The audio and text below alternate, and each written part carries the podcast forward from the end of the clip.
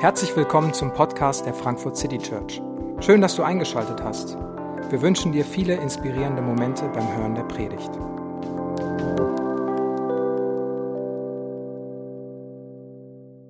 Ein stabiles Fundament.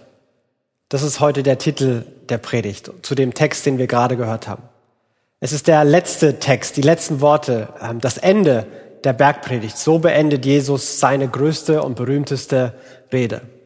Es ist genauso aber auch ein Titel und ein Thema, das in unsere Zeit sehr, sehr gut passt. Ich denke, ich muss niemandem erklären, äh, dass es im Moment die Welt Kopf steht und alles, alles anders ist. Wir leben in einer Zeit, wo wir auf einmal Tagesschau regelmäßig gucken oder sogar die, die es nicht getan haben. Ich checke meinen Newsletter auf meinem Handy öfter, als ich es jemals zuvor habe. Ich weiß, wer Herr Drosten und Herr Wieler äh, ist und an diesen, was diese Männer und diese Virologen sagen, äh, da hängt ganz viel ab und man ist jedes Mal gespannt, was sie sagen. Ich weiß jetzt auch, was das Robert Koch Institut ist, was ein kleines bisschen peinlich für mich ist, weil ich mit einer Medizinerin verheiratet bin. Aber auf einmal beginne ich, mich für diese Dinge zu interessieren und Nachrichten zu checken. Und ich merke, wie es bei mir diesen Impuls gibt, dass ich mich nach ein bisschen Stabilität und Sicherheit sehne. Wenn nicht den Fachmännern, wem sollten wir denn dann vertrauen? Und irgendwie ist das ganze Gefühl in der Gesellschaft so. Ich habe immer wieder Pressekonferenzen, Artikel äh, gesehen oder gehört oder gelesen. Und seit Wochen und Monaten werden diesen Herren äh, Fragen gestellt, von denen die Reporter eigentlich wissen müssen, dass es darauf keine Antwort gibt. Wie lange dauert's noch? Wie wird's weiter verlaufen? Wann wird's zurück zur Normal gehen? Und jeden Tag sitzen die Leute da und sagen, wir wissen es nicht, wir beobachten die Zahlen, an Ostern wissen wir mehr, nach Ostern wissen wir mehr, Anfang Mai entscheiden wir neu. Und immer wieder wird mit einer Geduld beantwortet. Und trotzdem werden die Fragen wieder gestellt und trotzdem interessiere ich mich jedes Mal neu dafür, was denn diesmal die Antwort war. Und ich merke, wie es der Impuls ist, ein bisschen Klarheit, ein bisschen Sicherheit, ein bisschen Stabilität zu bekommen. Wenn ich nur weiß, wie es weitergeht, dann ist mein Leben gleich ein bisschen stabiler. Aber das wird uns gerade weggenommen. Diese Sicherheiten, dieses Gefühl von, egal was kommt, wir haben es im Griff, wir sind dem auf jeden Fall gewachsen, das wird ganz schön schwer, wenn man nicht weiß, was kommt, wenn man nicht weiß, was Sache ist. Und so sehen wir uns nach, nach Sicherheit, nach Klarheit, nach Stabilität, nach einem stabilen Fundament. Und da passt dieses Gleichnis, dieses Bild, was Jesus hier am Ende der Bergpredigt verwendet, wirklich gut. Er redet von zwei Männern und er vergleicht äh, Menschen mit zwei verschiedenen Männern. Der eine, der baut ein Haus und der baut es auf einen stabilen Felsen. Und der andere, der baut es auf Sand. Und dann kommt der Regen und es gibt eine Sturmflut und auf einmal windet es und tobt es und der ganze Druck des Sturms und des Regens bricht über die Häuser hinein. Und das eine Haus, das auf Stein gebaut ist, das besteht im Sturm. Und das andere Haus, das auf Sand gebaut ist, das wird zerstört und wird weggetragen und zerfällt. Der Sturm kommt für beide. Der Sturm kommt für uns alle. Und das erleben wir gerade. Auch das ist neu für uns. Manchmal waren Krisen weit weg von uns. Manchmal waren Krisen Einzelschicksale von Leuten, die wir vielleicht sogar gut kennen. Oder wir waren die, die das Gefühl hatten, wir haben ein Einzelschicksal. Aber jetzt kommt der Sturm für alle. Es betrifft uns ähm, gesundheitlich. Es betrifft uns wirtschaftlich. Es betrifft uns emotional, sozial. Die ganze Gesellschaft ist betroffen. Jeder ein bisschen anders, aber alle sind betroffen. Und auch in diesem Bild will Jesus nicht darüber reden, wie wir den Sturm vermeiden können. Der Sturm kommt für alle. Die entscheidende Frage ist, bleibt das Haus stehen? Und auf welchem Fundament ist es gebaut? Und Jesus am Ende der Bergpredigt tritt mit einem ja wirklich krassen Selbstanspruch auf, indem er sagt, wenn ihr meine Worte nicht nur hört, sondern wenn ihr sie tatsächlich in die Tat umsetzt, wenn ihr tut, was ihr gerade gehört habt, wenn ihr tut, was ich sage, dann wird euer Haus, dann wird euer Leben eine Stabilität und eine Sicherheit haben.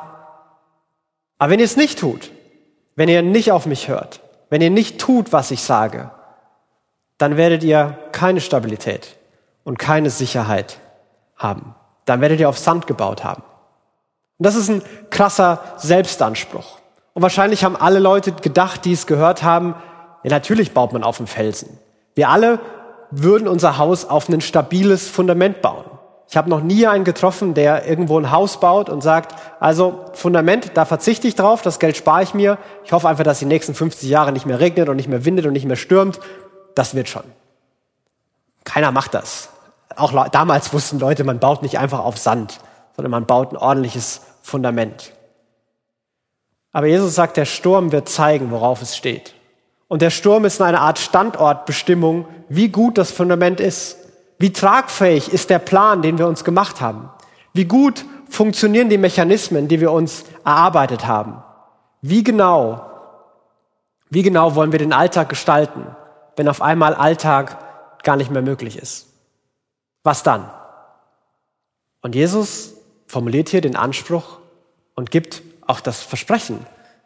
Wenn ihr auf meine Worte, wenn ihr auf die hört, was ich gesagt habe, und wenn ihr es tut, dann werdet ihr so eine Stabilität und so eine Sicherheit haben. Und um zu tun, was Jesus gesagt hat, ist es gut zu wissen, was er gesagt hat. Und vielleicht bist du heute zum allerersten Mal dabei, vielleicht hast du es die letzten Wochen verfolgt, die Reihe zur Bergpredigt. Ich will versuchen, kurz zusammenzufassen, was Jesus davor gesagt hat. Er beginnt die Bergpredigt mit den sogenannten Seligpreisungen mit seiner Vision von der Welt, mit seiner Agenda, wie er die Welt gerne umgestalten möchte. Und er möchte sie tatsächlich auf den Kopf stellen.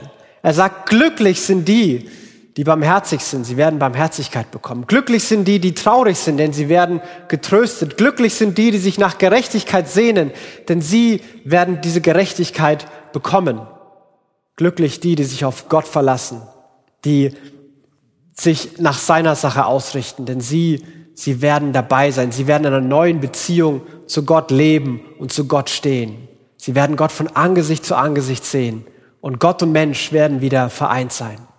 Er ist in die Welt gekommen, um Gott und Mensch zu vereinen, um eine Welt, die nicht so ist, wie sie sein sollte, nicht einfach wegzuwerfen, sondern zu erneuern, zu retten und, und ganz anders, ganz neu zu machen. Und dann formuliert er Ansprüche und gleichzeitig gibt er auch Versprechen. Er redet darüber, wie das aussehen kann. Und die ganze Predigt an verschiedenen Stellen warnt Jesus davor, dass unser Leben nur eine schöne Fassade ist, um in diesem Hausbild zu bleiben. Dass es nur eine Fassade, dass es nur oberflächlich ist. Er redet darum, dass es nicht reicht, dass wir als gute Menschen uns versuchen zu verhalten und äußerlich gute Taten tun. Nein, es kommt auf unsere Herzen an. Es ist das eine, keine Schimpfwörter zu sagen, aber das andere, seine Feinde zu lieben. Von Herzen denen Gutes zu wünschen, die, die einem schaden wollen. Die Feindesliebe. Was ist mit unseren Herzen? Darüber redet Jesus. Er sagt, eine fromme Fassade, dass das Leben besonders geistlich und spirituell wirkt, das bringt gar nichts. Es geht nicht darum, eine fromme Fassade zu haben, besonders schön zu beten, besonders viel zu fasten das besonders zur Schau zu stellen. Denn es geht darum, in einer echten Gottesbeziehung zu leben.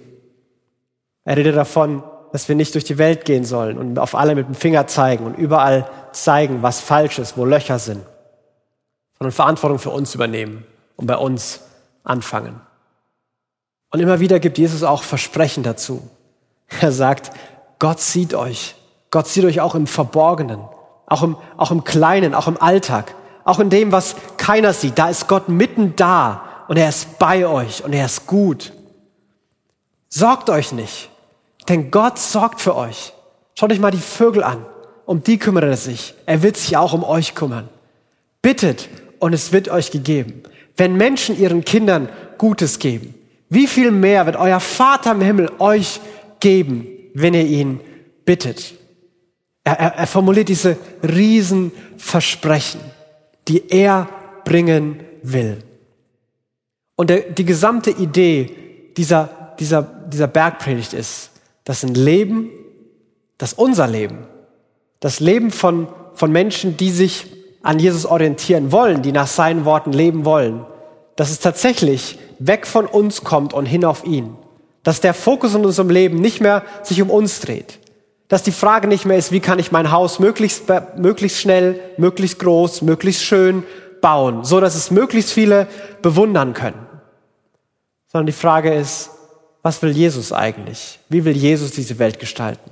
Wie kann ich Jesus besser kennenlernen? Wie kann ich anderen Menschen dienen? Wie kann ich andere Menschen lieben? Wie kann ich einen Teil dazu beitragen, dass diese Welt ein kleines bisschen gerechter, ein kleines bisschen schöner, ein kleines bisschen barmherziger, ein kleines bisschen liebevoller wird? Was kann ich dazu beitragen? Jesus nennt das Licht sein. Wie kann ich Licht ins Dunkel bringen? Der Fokus verändert sich.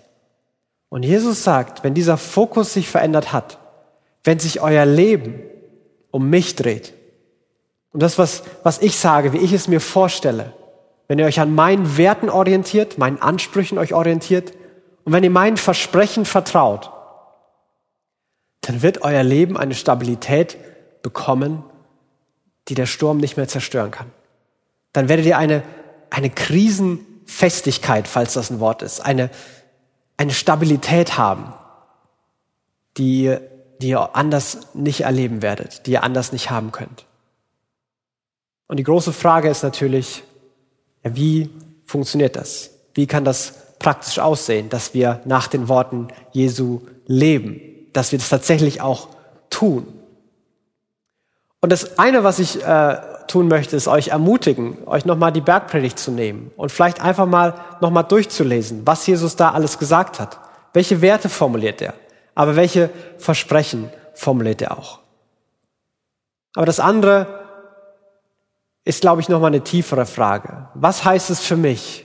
Was heißt es für uns, Jesu Worte umzusetzen, nach Jesu Worten zu leben? Das, was er da formuliert hat. Eins, was Jesus immer wieder formuliert, ist zu beten.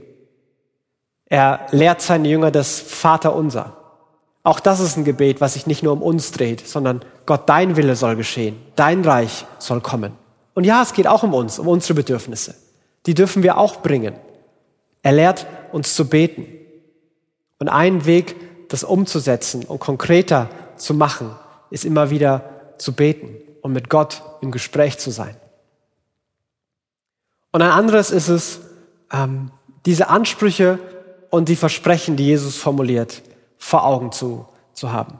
Und ich denke, wenn es darum geht, wenn wir uns die Frage stellen, wie können wir Jesu Worte umsetzen?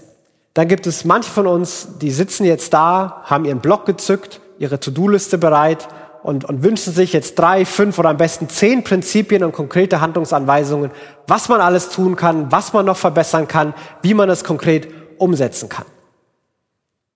Und ich glaube, die Herausforderung für dich, wenn du äh, in der Kategorie dich siehst, ist nicht, dich noch mehr zu optimieren, noch mehr zu tun, sondern vielleicht ist die Herausforderung, die Versprechen Jesu wieder in den Blick zu kommen und zu vertrauen.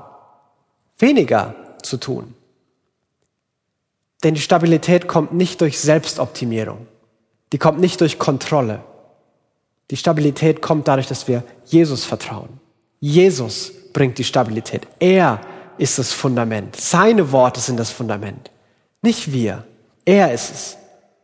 Und alle Selbstoptimierung, und alle Kontrolle können es nicht bieten.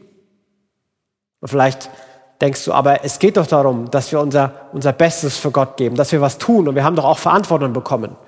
Und ja, das stimmt alles. Aber manchmal ist das eine sehr spirituelle Ausrede dafür, dass man selbst die Kontrolle behalten will und nicht Gott vertrauen will. Sorgt euch nicht. Ich bin da. Auch wenn ihr nicht wisst, wie es weitergeht. Ich weiß es. Und ich kümmere mich um euch. Das verspricht Jesus. Vielleicht ist es deine Herausforderung. Wie kannst du den Versprechen Jesus vertrauen und Dinge von deiner Liste streichen? Dinge versuchen loszulassen und nicht mehr zu kontrollieren.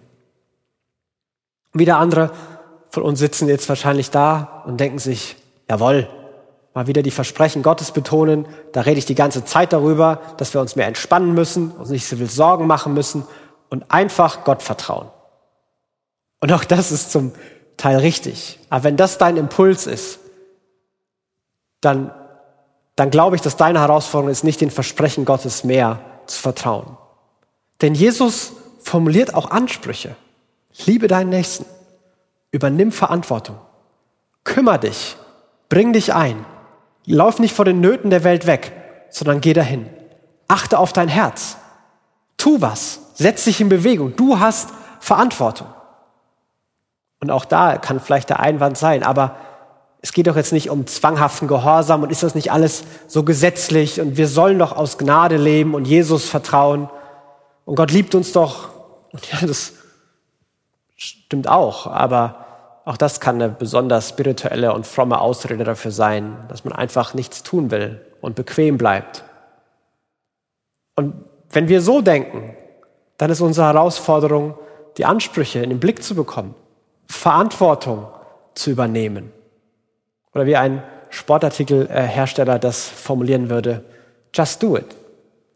Es geht nicht darum, alles zu wissen, alles perfekt umzusetzen. Es geht nicht darum, jeden Anspruch bis ins letzte Detail richtig zu können. Fang mit dem an, was du weißt. Was du weißt, was du tun sollst. Not, die du siehst, wo du was tun kannst. Dinge in deinem Leben, wo du Verantwortung übernehmen kannst. Fang mit denen an. Das ist wahrscheinlich erstmal genug Arbeit. Aber ganz egal, ob, ob unsere Herausforderung ist, Jesus zu vertrauen, dem, was er gesagt hat, seinen Versprechen zu vertrauen, zu glauben, dass er die Welt im Griff hat, auch wenn wir unseren, den, den Griff, es nicht mehr im Griff haben, wenn es uns aus den Fingern geglitten ist. Oder ob unsere Herausforderung ist, in Bewegung zu kommen, uns nicht bequem hinter Komfort zu verstecken, sondern tatsächlich das zu tun, was Jesus von uns möchte. Das Fundament ist für uns alle das Gleiche. Das Fundament ist das, was Jesus gesagt hat und was Jesus getan hat. Denn er ist in diese Welt gekommen, um sie zu retten. Um eine Welt, die leidet, die kaputt ist, um Menschen, die leiden, die kaputt sind, um Menschen, die Fehler machen, Menschen, die sich gegenseitig schaden, Menschen, die sich um sich selbst drehen, um die nicht wegzuwerfen, sondern einzuladen, einzuladen, in einer neuen Welt voll Gerechtigkeit und Schönheit dabei zu sein. Das Leben nicht mehr um sich selbst zu drehen, um meine Sicherheit, meinen Komfort, sondern um Jesus zu drehen. Wer ist Jesus? Wie kann ich ihn besser kennenlernen? Und er hat das ermöglicht. Er hat ermöglicht, dass wir als Kinder Gottes neu leben können.